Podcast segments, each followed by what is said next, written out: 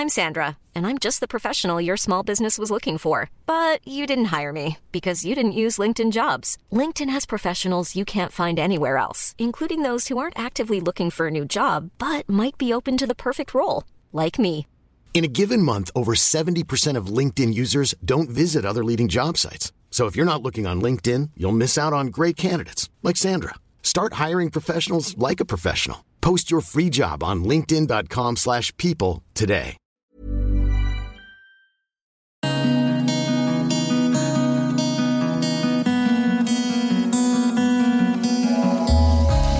Ils nous emmènent dans leur nuit, magnétique, chaotique, mélancolique. Ils éclairent leur nuit noire, les bleues, les blanches, celles d'hier et d'aujourd'hui, toute leur nuit. Ce soir, la chanteuse compositrice Constance Verluca est l'invitée de la rencontre d'après-minuit, épisode 4. Il y a 12 ans, elle faisait sensation avec son titre Les Trois Copains, où elle chantait d'une voix d'enfant Vive le chocolat, l'héroïne et la vodka. Elle ressurgit sur la scène musicale avec Longtemps, un album addictif aux accents 60s. À quoi ressemblent les nuits de cette fille pop un peu perchée Souvenirs citron, fugue d'ado, allergie à la cocaïne, elle revisite avec nous ses états de service nocturnes dans son appartement en face de Matignon. Bonsoir Constance. Bonsoir Catherine. C'est beau cet endroit. Bah oui. C'est magnifique, c'est une maison en fait. Oui, oui. C'est sublime. Ouais, ouais. Entrez, je vous en prie. Vous voulez boire un verre? Allez, Une bière J'ai bière ou prosecco Oh, ce que vous voulez, ce que vous prenez vous. Bière. Prenez rien. Ouais, hein. Bière. Bière, hein. Je ne sais pas comment ouvrir ces bières. Vous savez pas faire, vous avec Je sais faire, euh, je sais, je- alors je sais pas le faire avec le briquet. J'ai honte. ça- alors en fait, il y a deux choses que je voudrais savoir faire dans ma vie, c'est ouvrir avec le briquet et siffler avec deux doigts. Voilà. Vous savez ça? Non, je sais pas. Mais un jour, j'étais à un concert et euh, je faisais les premières parties de et il y a un type qui a ouvert la bière, je ne comprends pas comment, avec l'arcade sourcilière. Ah ouais, ah ouais, mais c'est un punk. C'était un bon punk breton. Mais vraiment, il me dit, bah vas-y, je vais te l'ouvrir ta bière. Je J'étais là, waouh. Donc vous êtes auteur de chansons, de livres jeunesse? Ouais.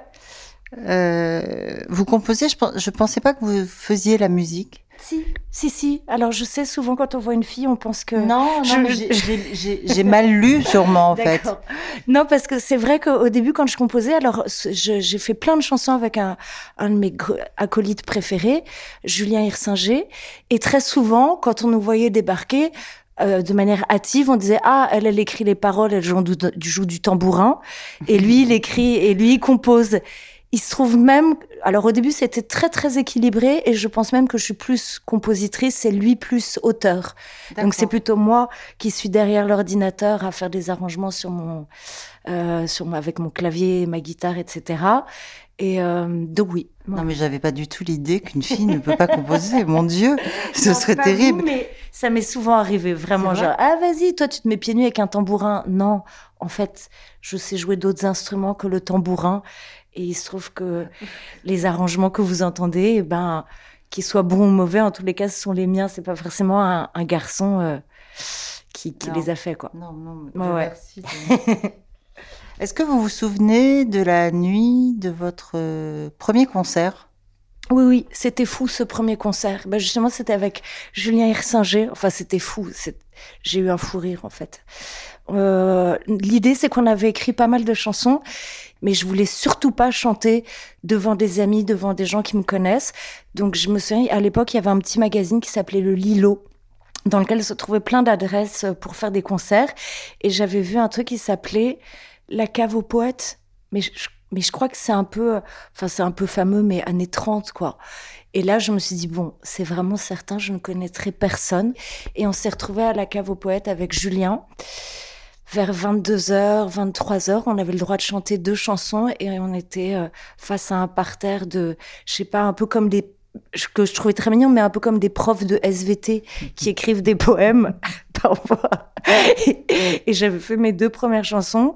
Il y en avait une, ça s'appelait Tu es laide. C'était Tu es laide, je suis jolie. Et une autre, Les trois copains, Vive le chocolat, l'héroïne et la vodka. Mais devant vraiment un parterre. En fait, j'ai dit prof de SVT, c'est prof de SVT à la retraite. et j'ai vu leur tronche, il n'y a vraiment pas d'autres mots quand j'ai chanté mes chansons. Et j'avais un fou rire. Voilà. Donc ça, c'était mon premier concert. C'était drôle. Vous habitez dans un quartier du ministère, c'est un drôle de truc. Ah oui, oui, carrément. Oui, oui, donc j'ai emménagé en, en septembre, euh, euh, effectivement, dans un quartier, le quartier des ministères, euh, un peu chic, comme on dit. Et euh, en fait, j'aime bien. Je, je, je, je suis obligée d'avouer que j'aime bien parce que c'est très froid. Justement, c'est pas du tout mignon, c'est pas du tout sympa, c'est pas du tout cool. Et vraiment, c'est pas un quartier où je croise des copains, mais vraiment pas du tout, du tout, du tout. On se sent, on se sent à part et, et j'aime bien. Voilà. Et du coup, quand vous rentrez chez vous à pied euh, le soir ou la nuit, vélo. vous à vélo À vélo. Je rentre à vélo, on me demande mes papiers déjà, parce que je suis dans une sorte de ghetto quand même, faut pas oublier. Au, au- là où je suis, au début de ma rue, on me demande mes papiers quasiment systématiquement après minuit. Parce que quiconque attend devant, on va le dire maintenant devant Matignon, est suspect, évidemment. Ouais, ouais. On est bien d'accord qu'il y a une grosse bombe qui pourrait arriver sur euh, ces ministères. Et euh, donc ça, c'est la première chose, ce qui est absolument antipathique. Ouais. Mais pareil, si j'ai des amis qui viennent me voir après minuit, je parle pas des week-ends des gilets jaunes où carrément c'est l'endroit le mieux protégé de France, ce qui est un peu immonde. Mm. Et voilà. Mm. Donc je suis hyper critique, mais ça me met dans une position un peu particulière d'être dans un quartier aussi hostile, je dirais. Le fait d'être en vélo euh, fait que c'est moins compliqué de se balader dans la ville quand on est une femme toute seule, non? Oui, oui, moi, depuis, ça fait quoi? Depuis mes 15 ans que je suis à vélo, jour et nuit. Et, euh, et en plus, je vais vraiment, je vais assez vite quand même. Donc, j'ai, effectivement, j'ai jamais, jamais, jamais peur la nuit. Du tout. À partir du moment où on sait à peu près pédaler, et, et ben, effectivement, on se sent très, euh, assez forte. Vous êtes une couche tard ou pas? Moi, c'est atroce. Ça fait, je sais pas. Du coup, j'ai essayé de, de réfléchir quand- à quand date la dernière fois où je me suis couchée avant minuit. Et? Ben, je ne retrouve même pas. Peut-être que j'avais 7 ans, ou peut-être, enfin, un petit peu plus, je devais être enfant, quoi. Mais vraiment, je me couche atrocement tard. En fait, moi, c'est pas que je suis insomniaque, je dors très bien une fois que je suis couchée, mais je ne sais pas me coucher. À 19h commence une nouvelle journée. Non, en fait, c'est plus 22h que 19h, parce que 19h, ça va, il y a encore éventuellement un repas, etc. Alors, je vais devoir rentrer dans des détails un peu personnels. Tout dépend si j'ai mes filles ou pas. Ah, Voilà, mais si je vais pas mes filles, par exemple, je peux dîner déjà, première chose, à 23h, parce que j'aurai probablement déjeuné à 16h. Donc il y a le dîner, ou alors, si j'ai dîné à une heure normale, il y aura le souper. C'est très important, très très mauvais pour la santé, donc très important de dîner une deuxième fois Mm. dans la nuit. Et euh, bah, je, je compose, donc je suis derrière mon clavier, derrière mon, derrière mon ordinateur, où j'écris, où je regarde un film, ou même je peux répondre à des mails. Alors à un moment, j'étais hyper gênée parce que ça devenait honteux de d'envoyer des mails à 3 heures du matin, ça faisait un peu folle. Des mails normaux sur des sujets complètement inintéressants, mais envoyer à 3 heures du matin, ça fait un peu barjot. Et du coup, j'ai cherché, il faut, je pourrais devenir excessivement riche. Je ne comprends pas, on peut pas programmer l'heure d'envoi d'un mail. Non, ça je sais pas. Mais non, on peut pas. Je me suis renseignée et je m'étais dit ce serait bien pour quelqu'un comme moi qui écrit à sa banquière à 3 heures du matin qu'il n'y ait pas marqué 3 heures du matin parce qu'elle n'est pas supposée connaître ma vie. Et donc j'aurais voulu pouvoir programmer les mails. Ça n'existe pas, bizarrement. Donc Voilà. vous restez la fille Barjot qui envoie des mails à sa Bah, banquière à finalement, 3 oui. heures. Oui, oui, voilà, exactement. Mm, mm. Ça veut dire que vous vous levez tard le matin? Je me lève vers 10-11 heures. Vous avez fait une drôle de tête. bah, Vous dormez peu. Mais non, mais ça veut dire que vous dormez peu. C'est juste ça. J'ai eu peur, j'ai cru que c'était la tête de honte à toi, Non, vilaine non, non. fille qui te lève si tard. Ah oui, oui, ben non, je dors pas énormément. Non, non. La nuit, c'est l'angoisse ou la légèreté? Ou les deux Ou ça dépend de quoi? Je vais être hyper basique et je vais même pas essayer de faire la maline. Je pense que c'est un truc de surangoissé, de ne pas être capable d'aller se coucher. C'est un peu. Et d'ailleurs, j'avais quand même, sans faire ma lacanienne de base, coucher, ça veut quand même dire s'aplatir et un peu abandonner. Donc, moi, encore une fois, je dis que mon problème, c'est pas de m'endormir, c'est de me coucher. Et je pense quand même qu'il y a un petit, c'est une espèce de résistance à, l'angoisse, à l'angoisse. Et la nuit, alors, c'est fait pour quoi? Le grand truc pour moi, c'est d'être euh, d'être seule Et j'ai quand même pas les mêmes pensées le jour et la nuit. Ah. Je préfère mes pensées nocturnes aux diurnes. Euh, je me sens moins bête. Pas vraiment intelligente, mais un peu moins bête, quoi. on est un petit peu plus libre la nuit. Voilà, on est moins sous influence de l'environnement, des autres, etc. Donc moi, je me sens un petit peu plus affûtée, un peu plus honnête ou moins malhonnête, je dirais. Moi, par exemple, je vois, je suis complètement nulle en politique. Ça m'arrive d'assister à des débats et je suis tellement nulle que je suis vraiment d'accord avec tout le monde quand il y a un débat. Donc c'est un peu ça ma position dans la journée. C'est ah, c'est le dernier qui a parlé qui a raison. Ah oui, euh, je vais à gauche, je vais à droite c'est pas très droit tout ça. Et je me sens un peu plus droite euh, la nuit. Est-ce que vous avez fait des choses la nuit que vous regrettez? Ah oui. Dont vous pouvez parler. je les avais oubliés. Merci Catherine de me rappeler ce qu'on a appelé avec une de mes amies les souvenirs citron. Mon Dieu, mon Dieu, quand on se réveille le matin et qu'on croit que ça va, et puis tout d'un coup, il y a une espèce de cascade de toutes les bêtises qu'on a dites. Alors, soit sur sentimentale, je crois que c'est les pires quand on dégouline un peu de sentiments, soit euh, agressive, ce qui est pas très glorieux non plus. Non, il n'y a pas d'acte que je regrette. Et si des mots, non, je les regrette pas parce qu'en fait, ça me fait quand même rire. Il y a toujours la possibilité de raconter à son, à une très bonne amie la chose honteuse qu'on a dite ou mm. faite et voilà.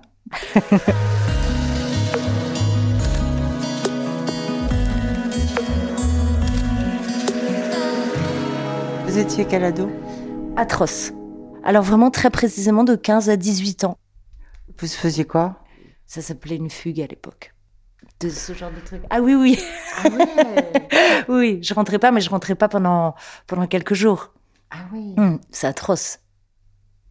Et quand vous fuguiez, vous alliez chez vos copains ou euh, vous faisiez n'importe quoi dans Paris Bah oui, j'étais avec euh, des amis, euh, je sortais, je riais, je buvais, nanana.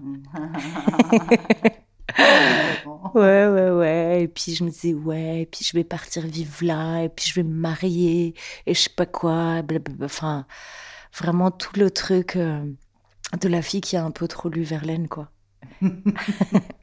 Non, ce que j'aime bien, c'est le je vais me marier à 16 ans. Oui, oui, oui, oui. Oui, mais je pense que c'est un truc. Euh, euh, en fait, c'est contre les parents, tout simplement. C'est qu'en fait, on est marié à ses parents, en quelque sorte, quand on est enfant, et puis on on veut pas quand même se retrouver tout seul parce qu'on est quand même un peu abruti, et donc euh, bêtement, on, on, veut passer de ses parents au, au bras d'un garçon, quoi. C'est un manque d'imagination euh, déplorable. Vos carburants d'après minuit c'est quoi? L'alcool, le sexe, la drogue, le Xanax? euh, Alors non, pas, euh, vraiment pas du tout, du tout de médicaments, mais tout ce que vous avez dit avant. voilà. Non, oh, non, non. Mais je sais pas si je peux le dire au micro, mais de toute façon, il y a un truc dément avec moi par rapport à la drogue, notamment une drogue dure qui est très employée dans les faits. J'y suis allergique. La coque Oui. Je suis allergique mais vraiment, c'est un truc hyper cool pour moi. J'en ai pris. Et vraiment, j'étais mais dans un état pas possible le lendemain, mais comme un gros rhume des foins, un truc pas du tout sexy, genre ouais ouais, non non non, la cocaïne, pas du tout. En fait, j'étais toute gonflée. Je me souviens, je me mouchais tellement. À l'époque, j'avais, je sais pas, j'avais descendu mais vraiment deux rouleaux de papier toilette en une journée. C'était immonde et ça me grattait tellement le palais que j'avais fini par me racler avec une fourchette. C'est assez assez simple pour moi le rapport à la drogue, c'est que ça finirait avec euh, du papier toilette, quoi. Enfin. C'est gâché. Bah oui, c'est complètement idiot. Donc, euh, donc voilà, ça, ça me protège. Vous allez en boîte de nuit? Non, vraiment pas. J'y suis beaucoup allée. C'était quand la dernière fois? J'ai dû aller au Montana. Et euh, c'était pas drôle. J'avais l'impression d'être dans. Pourtant, je suis jamais allée, mais ça m'avait fait l'effet de un peu d'être dans une boîte de nuit à Monaco, avec une espèce de jeunesse dorée, mais même pas un peu chic. En mm. fait, plouc. Mm. Vraiment. Et sinon, euh, bah, j'allais beaucoup au Baron, à l'époque du Baron. Et puis la dernière fois que j'y suis allée, c'est quand il y a eu l'interdiction d'y fumer. Et je me souviens très bien, je me suis retrouvée dans le bureau à fumer une cigarette en me disant, bon, bah, alors si c'est pour aller en Bois de se retrouver à fumer une clope dans le bureau, ça n'a aucun intérêt. Et vous aimez danser? Énormément. Mais on danse. Alors non, là, je vais vraiment parler comme quelqu'un qui croit que le monde tourne autour d'elle. En tous les cas, non, mais ce que j'allais dire, ah, on danse vraiment peu maintenant. Mais là, je pense que, euh, en fait, je vais pas dans les fêtes de des gens de 15 ans et qui doivent probablement beaucoup danser, ni même dans les fêtes de des gens de 23 ans qui doivent énormément danser. En tous les cas, dans mon entourage aujourd'hui, euh, on danse peu. Et c'est hyper dommage quand même. Ah bah oui, ah bah oui, non mais c'est quand même inégalable de danser ah pendant des heures, c'est c'est dément. Et ça vous manque? Ah oui, ah oui oui, vraiment vraiment. Donc je danse en famille, mais mais bon, c'est un peu limité au bout d'un moment. Enfin non, c'est pas très limité, mais j'adorerais quand même quand je suis dans des endroits cool avec plein de monde qu'on danse tous plutôt que de parler de nos dernières œuvres. C'est pas très amusant, quoi. Est-ce que la nuit, euh, c'est le lieu aussi de la séduction? Bah, Seul, ce serait compliqué. Enfin, je peux essayer de me plaire à moi, mais ce qui est ah, déjà pas complètement inutile. Mais c'est vrai, en fait. je sais pas si c'est de la séduction. C'est on a envie d'être au meilleur de soi. Mm. Euh, mais en fait, si, la séduction, c'est qu'on veut se montrer au meilleur de soi. On veut faire la meilleure blague, être avoir le meilleur profil, et nanana. Euh, quand je sors, bah oui, évidemment, j'ai plutôt envie de, de, enfin, évidemment, peut-être qu'il y a des gens qui s'en foutent complètement. J'en doute. Hmm. Je crois que personne n'a envie même celui qui veut déplaire, ça lui, enfin, c'est une manière de plaire et d'attirer l'attention. Donc, euh, je suis absolument comme tout le monde. Je préfère euh, euh, séduire le que pas. Mm, mm. Ouais, ouais. Mais vos armes de séduction, c'est quoi? Je sais pas si on peut dire qu'on a des armes, mais est-ce que c'est votre, euh, je sais pas, votre spontanéité, votre bah, humour, votre. En fait, je suis timide à la base, mais je me suis tellement, tellement éduquée pour pouvoir prononcer un mot à une table que finalement, je suis devenue une sorte d'animal de guerre, quoi. En fait, maintenant, je, suis très bavarde. Donc, euh, donc je pense que ça, c'est, je sais pas si c'est une arme, comme vous l'avez dit, mais en tous les cas, c'est, c'est, c'est le type de rapport que je peux avoir, c'est que je, parle et, je parle de tout. Et puis, effectivement, je, je mets vraiment, mais aucune barrière que je parle avec, euh, je sais, je sais pas, le CRS en face de la maison euh, la nuit ou ou euh, je sais pas une actrice ce sera la même chose quoi. Je parlerai je suis contente de parler en fait. J'aime bien. Et votre timidité vous l'avez abandonnée comment et quand et... je me suis vraiment entraînée. Non mais c'est venu non mais c'est vraiment venu progressivement mais je me revois en tous les cas avant mes 15 ans si j'étais à entourée de gens. Alors, première chose, j'avais des plaques rouges. Là, peut-être que je vais, d'ailleurs, ce soir, je viens, je deviens vite un peu pourpre. Et euh, mais maintenant je deviens rouge entièrement. Mais quand j'étais euh, quand j'étais adolescente, c'était des plaques qui faisaient hyper peur. Il y avait toujours une abrutie pour dire ah mais regardez qu'est-ce qu'elle a? Ah merci infiniment, mm. espèce de petite garce. Puisque maintenant tout le monde va se retourner vers moi et ça va devenir atroce. Et euh, et c'était tellement humiliant pour moi. Euh, alors en plus, je pense qu'à 15 ans, j'étais très prétentieuse. Donc je me disais aussi que ce que j'entendais était beaucoup plus con que ce que je me disais. Et je trouvais ça horrible d'entendre des propos moins drôles ou moins brillants que ce que je pensais pouvoir dire. J'avais 15 ans, hein. donc c'est pour ça que je me permets de le dire, c'était il y a longtemps. Et, euh, et vraiment, j'étais frustrée et humiliée. Euh, et ben, c'est un très mauvais conseil que je veux donner, mais l'alcool aide. Mais oui. Vraiment. Donc je me souviens, euh, même il y a eu quelques fois où j'étais attendue chez les gens et j'avais envie qu'ils sachent que j'étais pas complètement demeurée et, et je buvais un verre chez mes parents euh, ou deux avant de sortir. Comme ça, les plaques rouges passaient sur le trajet. J'arrivais, les plaques rouges étaient un peu passées et normalement arrivait l'effet de l'alcool et effectivement, ça marchait. Ouais, ça désinhibe. Bah oui. C'est dommage, mais il faut en passer par là.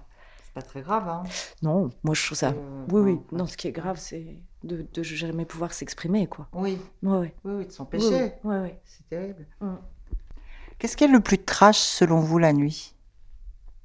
Bah la violence. Pour le coup, quand vous dites trash, moi je le vois pas comme un truc cool et charmant. Et non, la violence, euh, la nuit peut être atroce. enfin, le jour peut être très violent aussi. Est-ce qu'il y aurait une hiérarchie de la violence diurne et nocturne? Je suis pas certaine. Euh, je dirais même, mais là très très spontanément, peut-être même que la violence nocturne l'est un peu moins parce qu'en fait elle est alcoolisée et elle est donc elle est pas, elle touche pas des choses hyper réelles. La, violence du jour, celui du, je, dis, je vais vraiment dire comme ça, mais du chômage ou de l'humiliation sociale, etc. Elle me paraît plus terrible. Non, donc la violence, euh, enfin voilà, c'est quand même trash la violence, de toute façon, qu'elle soit du jour ou de la nuit, et même si celle de la nuit l'est un peu moins, ça va pas. Il y a quoi sur votre table de nuit? Des livres, une lampe. Alors, mon rêve, ce serait vraiment d'avoir une cellule. Ce serait vraiment, je mets vraiment, vraiment un lit, une table de nuit, mais vraiment comme un vieux moine. Et, euh, et, une petite lampe. En fait, je, donc voilà, sur ma table, j'essaye de respecter la table de chevet du, moine, euh, une lampe et des livres. Et dans un terroir, c'est beaucoup plus cela honte, il y a des poules qui et fluo. Fluo. En plus, je comprends pas pourquoi ils ont fabriqué des fluos orange, verte et jaune. Donc je me retrouve avec des trucs souvent bicolores dans les oreilles. Et comme en plus, donc je me lève tard, donc il, il faut pas que le soleil me réveille euh, trop tôt, etc. J'ai un cache-yeux qu'on a offert à mes filles, c'est des yeux de panda. Enfin, c'est un truc vraiment. Donc le matin, il faut pas rentrer dans ma chambre. Je vous en supplie. C'est ça le portrait de nuit en fait. oui. Ah mais oui, c'est ça. C'est une fille avec vraiment des yeux de panda en acrylique, dégueu, que j'ai jamais lavé et des boules qui une jaune et une verte dans chaque oreille. C'est ça. eh bien, je crois qu'on a terminé. Il est quelle heure? Il est minuit 43. Merci à Constance Verluca pour ce moment volé à la nuit. La rencontre d'après-minuit est un podcast Marie-Claire par Catherine Castro. N'oubliez pas de vous abonner sur votre appli de podcast préféré et je vous donne rendez-vous le 6 juin avec l'écrivaine Nina Bouraoui qui nous racontera des histoires de fantômes, ses virées au Katmandou, la boîte lesbienne des années 80 et ses nuits sous contrôle.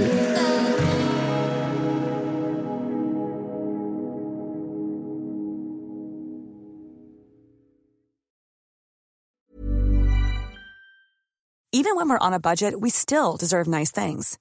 Quince is a place to scoop up stunning high-end goods for 50 to 80% less than similar brands. They have buttery soft cashmere sweaters starting at $50, luxurious Italian leather bags, and so much more. Plus, Quince only works with factories that use safe, ethical, and responsible manufacturing. Get the high-end goods you'll love without the high price tag with Quince. Go to quince.com/style for free shipping and 365-day returns.